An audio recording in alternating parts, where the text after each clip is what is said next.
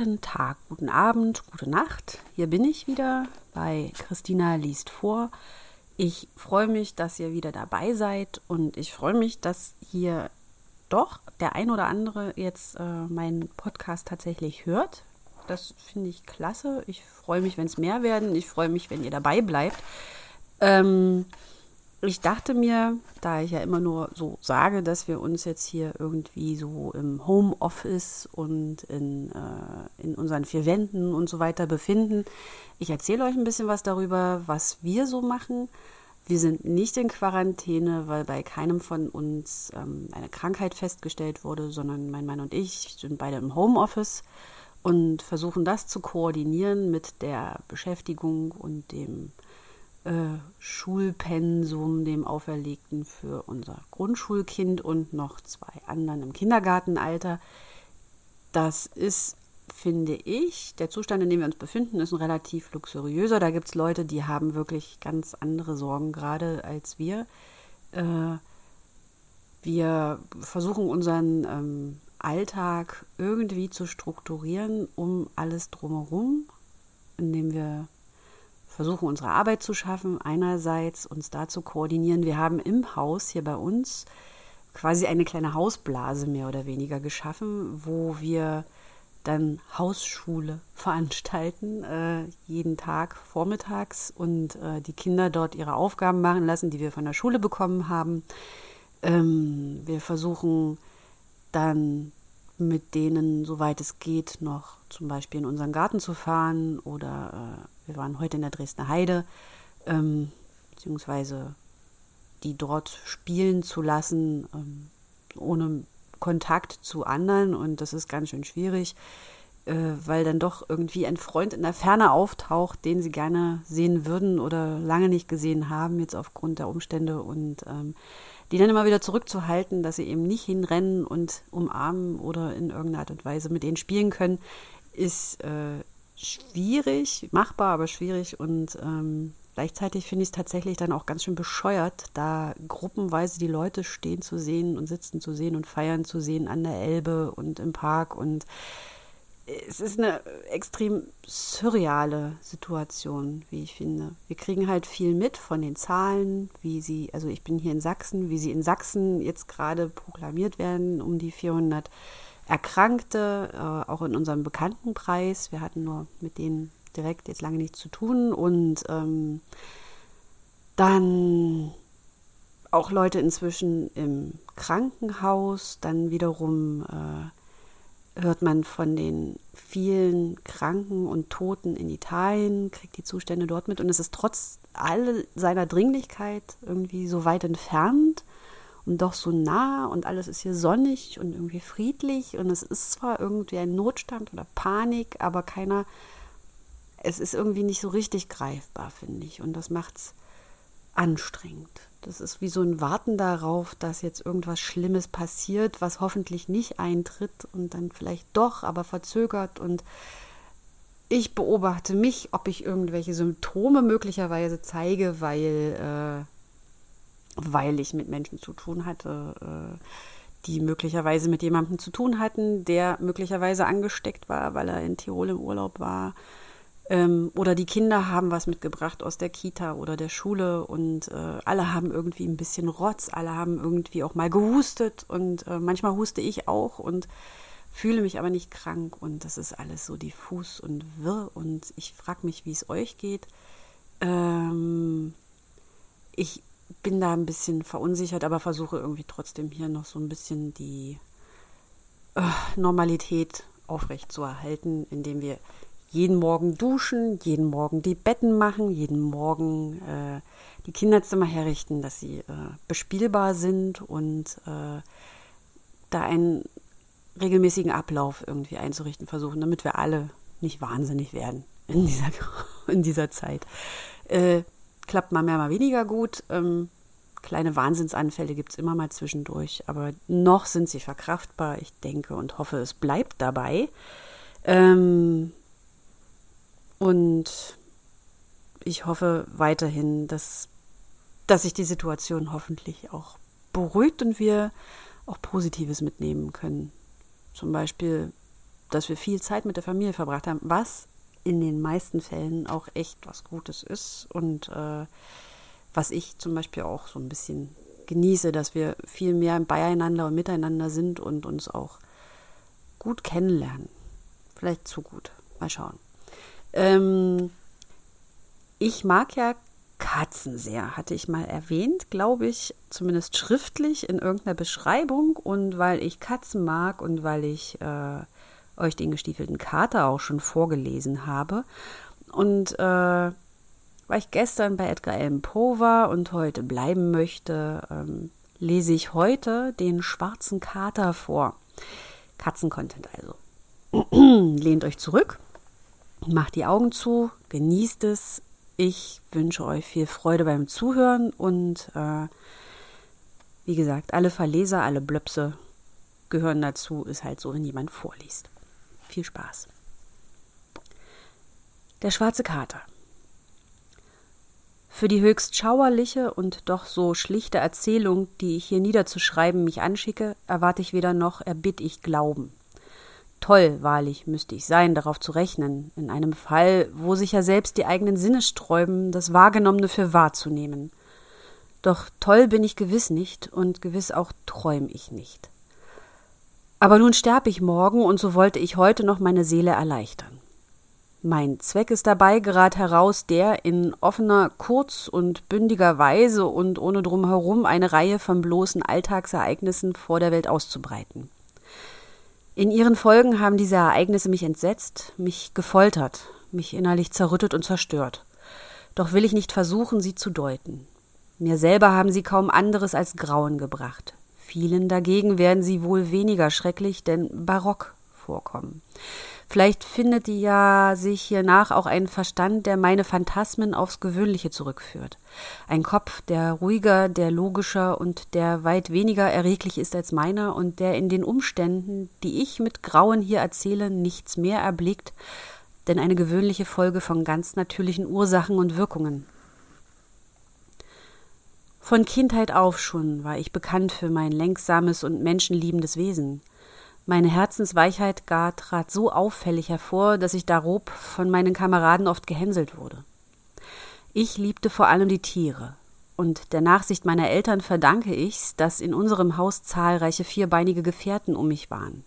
Mit ihnen verbrachte ich den größten Teil meiner Zeit, und kein größeres Glück kannte ich, als sie füttern und streicheln zu dürfen. Diese Charaktereigenart wuchs mit mir, und da ich zum Manne geworden, bildete sie mir eine der Hauptrollen des Vergnügens. Allen denen, die einmal Zuneigung von einem treuen und klugen Hunde hegten, brauche ich wohl kaum eigens die Natur bzw. die Intensität der Befriedigung zu erklären, welche daraus erwächst. Es liegt etwas in der selbstlosen und aufopfernden Liebe der unvernünftigen Kreatur, das greift einem jeden ans Herze, der häufig Gelegenheit hatte, die nichtswürdige Freundschaft und flüchtige Treue des bloßen Menschen zu erproben. Ich heiratete früh und war glücklich, in meinem Weibe eine durchaus verwandte Seele zu finden. Da sie meine Vorliebe für Haustiere bemerkte, versäumte sie keine Gelegenheit, uns solche der reizendsten Art anzuschaffen. Wir hatten Vögel, Goldfische, einen schönen Hund, Kaninchen, ein kleines Äffchen und einen Kater, dieser letztere war ein bemerkenswert großes und schönes Tier, vollkommen schwarz und in geradezu erstaunlichem Maße klug. War von seiner Intelligenz die Rede, so spielte meine Frau, die im Herzen von rechtem Aberglauben angekränkelt war, des Öfteren auf den alten Volksglauben an, welcher alle schwarzen Katzen als verkleidete Hexen betrachtete. Nicht, dass es ihr je ernst mit diesem Punkt gewesen wäre. Ich erwähne die Sache überhaupt aus keinem besseren Grunde als dem, dass sie mir zufällig just eben jetzt ins Gedächtnis kam. Pluto, so hieß der Kater, war mein Spielkamerad und mir von allen Haustieren das Liebste. Ich allein fütterte ihn und er begleitete mich auf allen meinen Gängen durch das Haus. Mit Mühe nur konnte ich ihn daran verhindern, mir auch noch durch die Straßen zu folgen. Unsere Freundschaft dauerte in dieser Weise mehrere Jahre fort, während welcher mein allgemeines Temperament und Wesen durch das Wirken des bösen Feindes Ausschweifung, Schamrot gestehe ich's, eine radikale Veränderung zum Schlimmen erfuhr. Von Tag zu Tage ward ich übellaunischer, reizbarer und rücksichtsloser gegenüber den Gefühlen anderer. Ich ließ mich hinreißen, maßlose Worte gegen mein Weib zu gebrauchen. Schließlich gar tat ich ihr Gewalt an. Auch meine Haustiere bekamen natürlich den Wechsel in meiner Gemütsart zu spüren. Ich vernachlässigte sie nicht nur, ich misshandelte sie. Für Pluto hatte ich gerade noch so viel Rücksicht, dass ich ihn wenigstens nicht mutwillig quälte, indessen es den Kaninchen, dem Äffchen oder gar dem Hunde ohne Skrupel schlimm erging, wenn sie mir einmal durch Zufall oder aus Zuneigung in den Weg kamen. Doch mein Leiden, und welches Leiden ist dem Alkohol gleich, es wuchs und ward übergewaltig, und schließlich begann selbst Pluto, der jetzt langsam in die Jahre kam und infolgedessen ein bisschen launisch wurde, die Wirkungen meiner inneren Zerrüttung zu erfahren. Eines Nachts, da ich, schwer berauscht, von einem meiner Rundzüge durch die Stadt nach Hause kam, bildete ich mir ein, der Kater meide meine Nähe. Ich packte ihn. Da brachte er mir, erschrocken ob meiner Heftigkeit, mit seinen Zähnen eine leichte Wunde an der Hand bei. Augenblicklich ergriff eine dämonische Wut von mir Besitz. Ich kannte mich selbst nicht mehr. Das, was einmal meine Seele gewesen, schien wie mit einem Schlag aus meinem Körper entflohen und eine mehr denn je teuflische, vom Djinn genährte Bosheit durchzuckte schaudernd jede Fieber meines Leibes. Ich zog ein Federmesser aus der Westentasche, öffnete es packte das arme Vieh bei der Kehle und schnitt ihm in voller Überlegung eines seiner Augen aus der Höhle.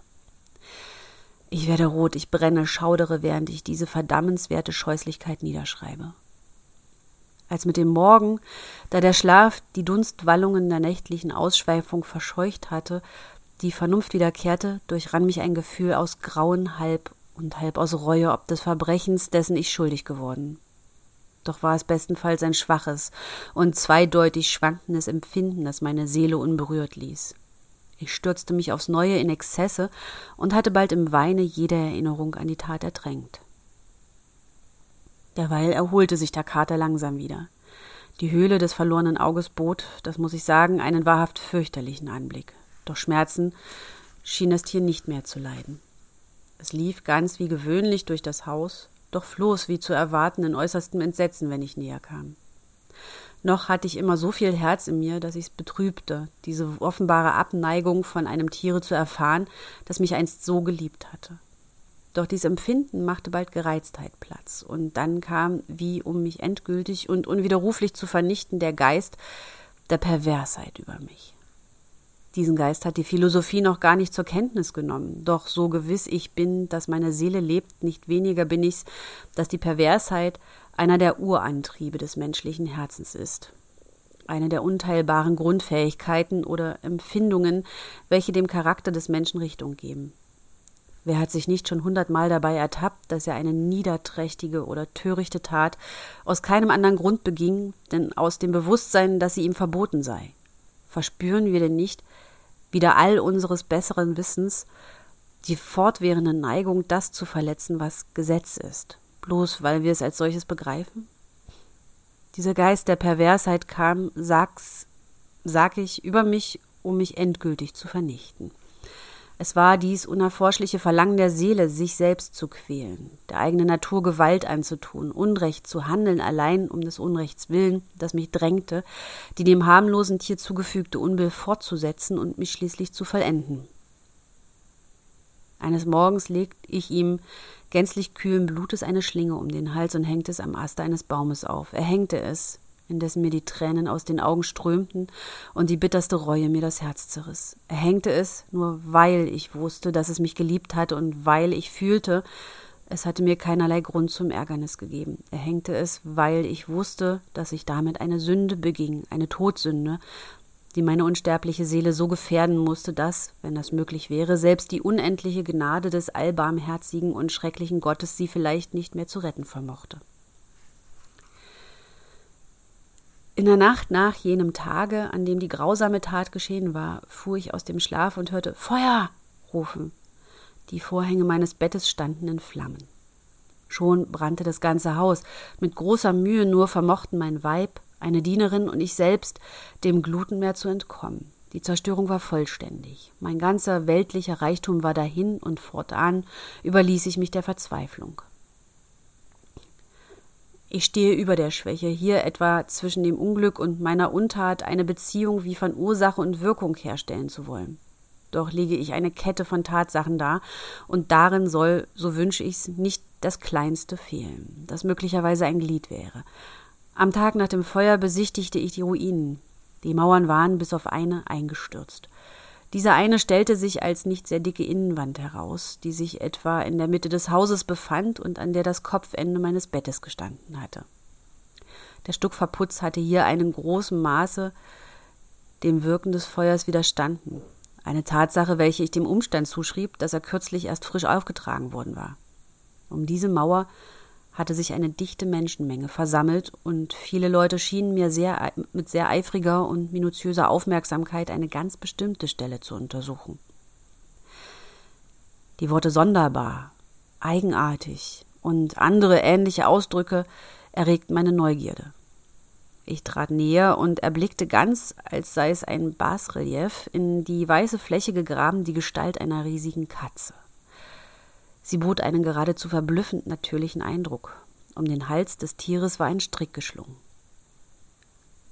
Beim ersten Anblick dieser geisterhaften Erscheinung, denn für ein anderes konnte ich es kaum ansehen, geriet ich vor Verwundern und Entsetzen schier außer mich. Doch dann kam kühlere Erwägung mir zu Hilfe. Die Katze hatte, so entsann ich mich, in einem an das Haus angrenzenden Garten gehangen. An den Feueralarmen hatte sich dieser Garten unmittelbar mit Menschen gefüllt und einige aus der Menge mussten dann wohl das Tier vom Baum geschnitten und durch ein offenes Fenster in meine Kammer geworfen haben. Dies war vermutlich in der Absicht geschehen, mich aus dem Schlaf zu wecken. Der Fall der anderen Wände hatte dann das Opfer meiner Grausamkeit in den frisch aufgetragenen Verputz gedrückt, dessen Kalk schließlich im Vereine mit den Flammen und dem von dem Kadaver entwickelten Ammoniak das Abbildnis so zustande brachte, wie ich sah. Obschon ich solcher Art meiner Vernunft, wenn nicht gar meinem Gewissen gegenüber recht rasch eine Erklärung für den verstörenden Tatbestand, den ich soeben geschildert, bereit hatte, so verfehlte derselbe doch nicht, einen tiefen Eindruck auf meine Fantasie zu machen. Monatelang vermochte ich nicht, vermochte ich mich nicht von dem Trugbild der Katze zu befreien, und während dieser Zeit kehrte in meinen Geist ein Halbgefühl zurück, das Reue schien, doch aber keine war. Es kam so weit, dass ich Bedauern empfand über den Verlust des Tieres und mich in den elenden Kaschemmen, deren häufiger Besuch mir jetzt zur Gewohnheit geworden war, nach einem anderen Haustiere von gleicher Art und einigermaßen ähnlicher Erscheinung umsah, das seine Stelle einnehmen sollte.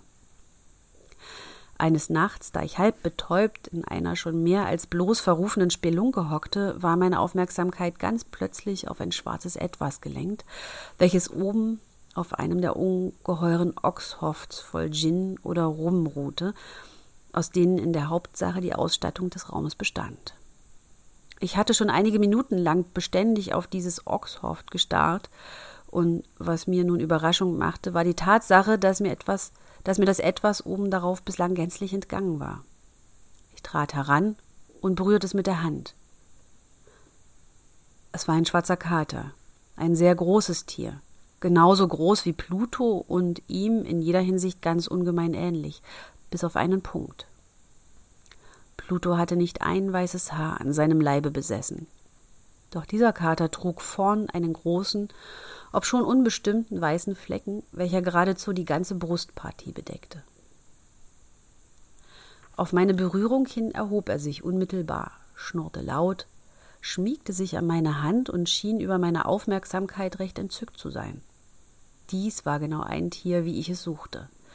Ich erbot mich sogleich, es dem Wirte abzukaufen, doch der Mensch erhob gar keinen Anspruch darauf, wusste gar nichts davon, hatte es noch nie zuvor auch nur gesehen. Ich setzte mein Streicheln fort, und als ich mich fertig machte, um heimzugehen, bezeigte das Tier eine deutliche Neigung, mich zu begleiten. Das verwehrte ich ihm nicht, und so gingen wir nebeneinander her, wobei ich mich gelegentlich bückte und ihm das Fell tätschelte. Als es das Haus erreichte, fühlte es sich sogleich dort heimisch und ward in kurzem der Liebling meiner Frau. Was mich betrifft, so spürte ich recht bald rechte Abneigung gegen das Tier in mir aufsteigen. Dies war grad das Gegenteil dessen, was ich eigentlich erwartet hatte, doch ich weiß nicht, wie es kam und warum es so war. Seine offensichtliche Neigung zu mir bereitete mir Ekel und Verdruss. Ganz langsam und allmählich wandelten sich diese Empfindungen in bitterlichen Hass. Ich mied die Kreatur, wo ich's nur konnte, wobei mich ein gewisses Schamgefühl und die Erinnerung an meine frühere grausame Tat daran verhinderten, ihr körperlich ein Leid zu tun. Wochenlang bekam sie weder Schläge noch irgend andere schwere Misshandlungen von mir zu spüren, aber allmählich, ganz langsam und allmählich, kam es dahin, dass ich sie nur mit unaussprechlichem Widerwillen noch betrachten konnte und schweigend ihre verhasste Gegenwart floh wie den Hauch der Pestilenz.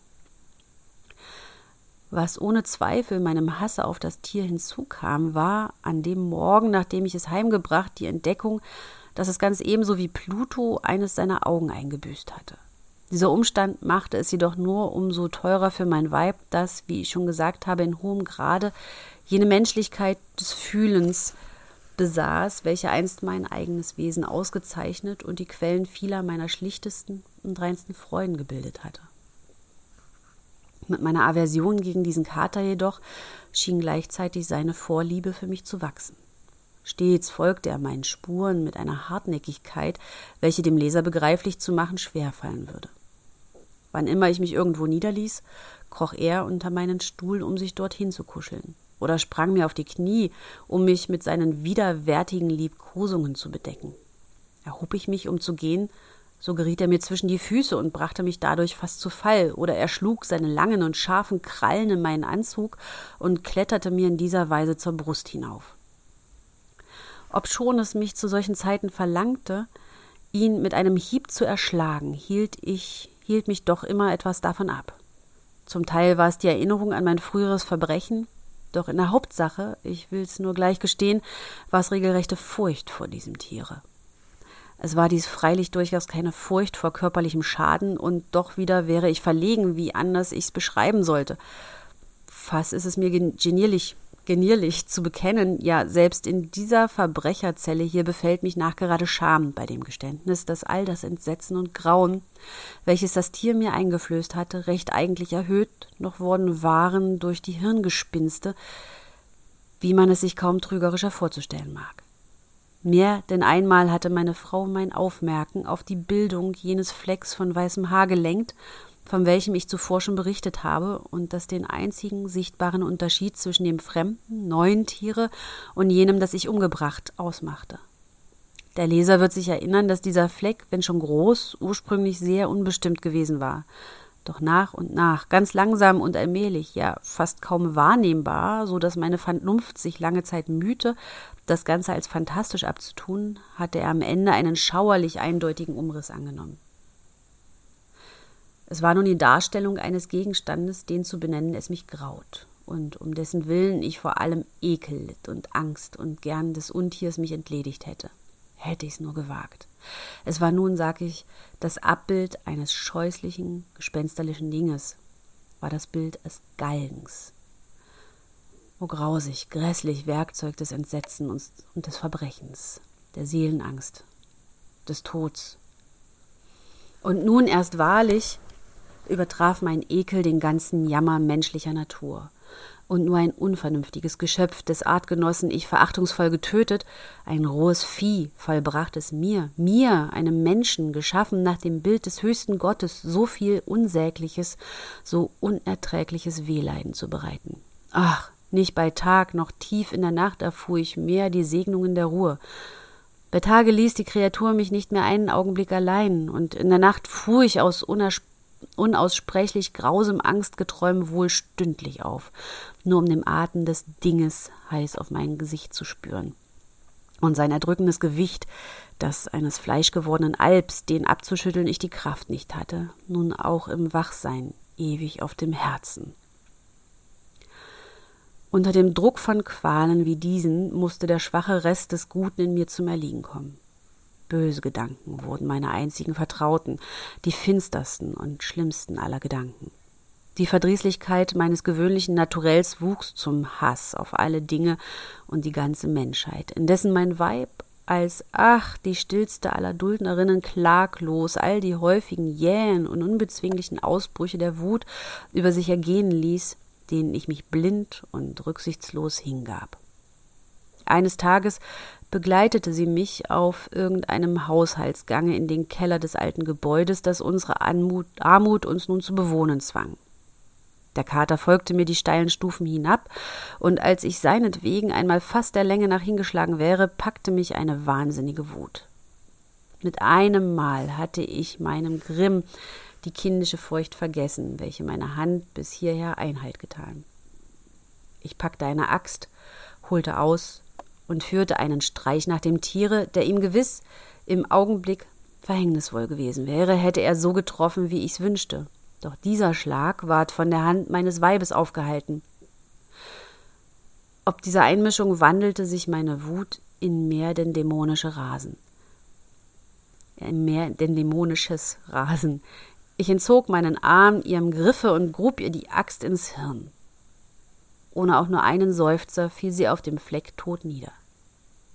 Kaum war diese scheußliche Mordtat vollbracht, so begab ich mich alsbald in voller Überlegung ans Werk, den Leichnam zu verbergen. Ich wusste, dass ich ihn weder bei Tage noch bei Nacht aus dem Haus bringen konnte, ohne Gefahr zu laufen, von den Nachbarn bemerkt zu werden. Mancherlei Projekte kamen mir in den Sinn. Eine Zeit lang dachte ich daran, die Leiche in winzige Stücke zu schneiden und diese durch Feuer zu vernichten. Ein andermal fasste ich den Entschluss, im Kellerboden ein Grab dafür auszuheben. Dann wieder erwog ich, sie in den Brunnen im Hof zu werfen, sie unter den üblichen Vorkehrungen wie eine Handelsware in eine Kiste zu packen und diese dann durch einen Dienstmann aus dem Haus schaffen zu lassen. Schließlich verfiel ich auf etwas, das ich für einen weit besseren Ausweg ansah, denn das bisherige. Ich beschloss, die Leiche im Keller einzumauern, ganz wie es die Mönche des Mittelalters mit ihren Opfern getan haben sollen.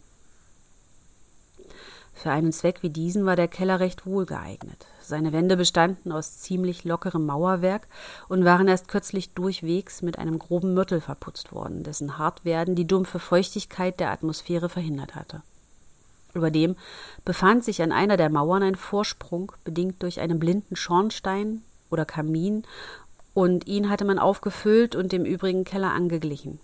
Ich hegte keinen Zweifel, dass ich an dieser Stelle leicht die Ziegel entfernen, den Leichnam hineinbringen und das Ganze wieder aufmauern könnte wie zuvor, ohne dass danach ein Auge noch irgend Verdächtiges zu bemerken vermöchte.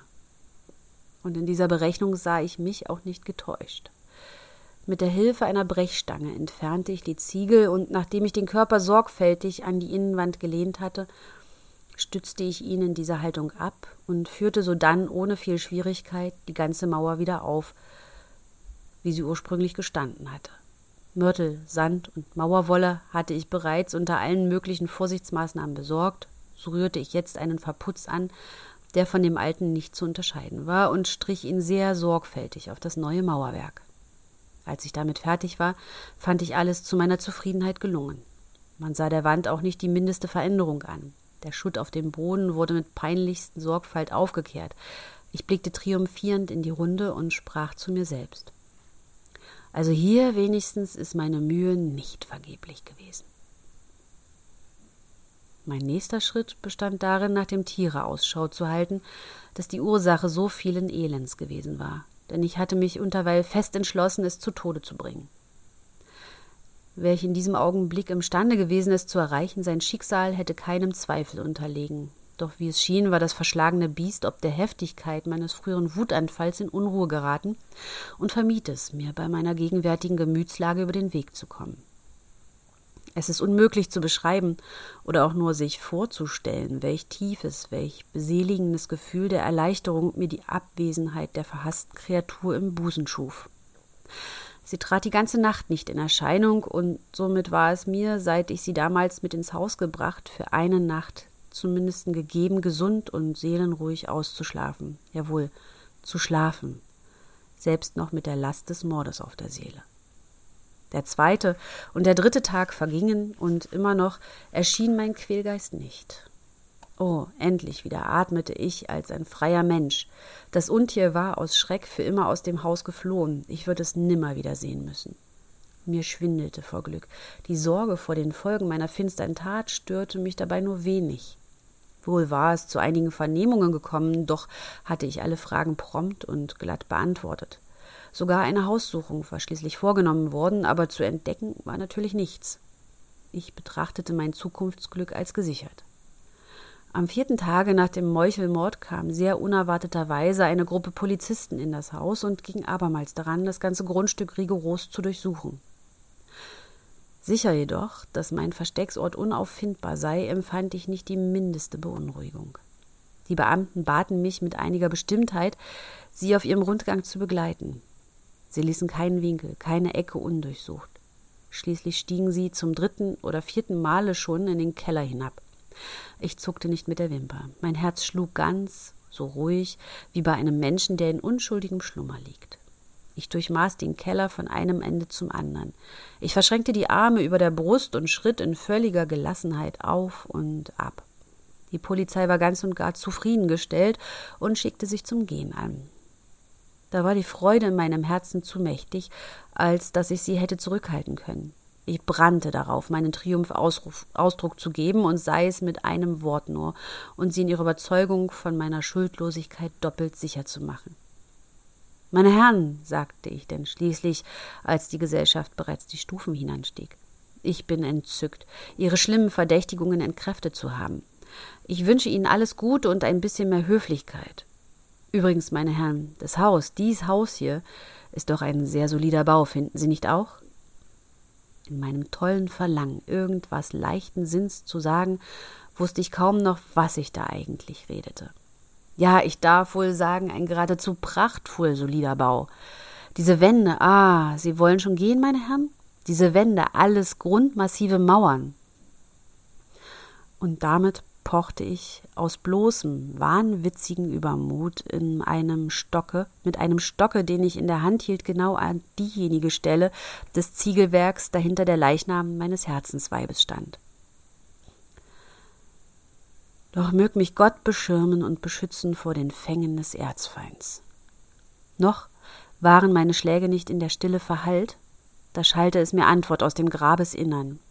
Ein Stimmlaut, wie ein Weinen, erst gedämpft, gebrochen, dem Wimmern eines Kindes gleich, doch dann dann schnell anschwellend in ein einziges gellendes, lang anhaltendes Geschrei, ein Heulen, ein Klaggeschrill aus grauen Halb und halb aus Triumph gemischt, so widermenschlich und natürlich, dass es nur aus der Hölle selbst heraufgedrungen sein konnte, vereinigt aus den Kehlen der Verdammten in ihrer Pein und der Dämonen, die ob der Qualen jauchzen und frohlocken.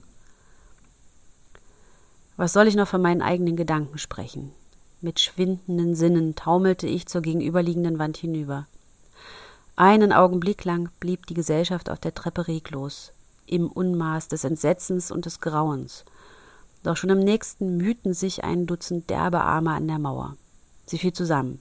Der Leichnam sang, schon stark verwest und vom Blut rünstig, stand aufrecht vor den Augen der Betrachter. Auf seinem Kopfe aber saß, mit rot aufgerissenem Rachen und feuersprühendem Einzelaug die scheußliche Bestie, deren Verschlagenheit mich zum Morde verführt und deren anklagende Stimme mich dem Henker überliefert hatte. Ich hatte das Unter mit ins Grab gemauert. So ein bisschen gruseliger Katzencontent zum Einschlafen. Ich hoffe, es hat euch gefallen. Ähm, wenn ihr Wünsche habt, lasst es mich wissen. Ich äh, guck mal, was sich machen lässt, ob es bei mir im Regal steht oder ob ich es irgendwo finde und äh, ob ich das dann auch einfach so vorlesen kann und möchte. Und ansonsten bitte ich euch, bleibt zu Hause, schützt die Schwachen und äh, alle, die irgendwie gefährdeter sind als wir vom Coronavirus. Wir wissen nicht, was kommt, wir wissen nicht, was wird. Ähm, wir wissen nur, wie wir Rücksicht nehmen können. Insofern bleibt zu Hause, so gut es geht. Ich wünsche euch noch eine gute Zeit. Lasst euch die Decke nicht auf den Kopf fallen und ähm, wir hören uns morgen wieder. Bis dann. Tschüss.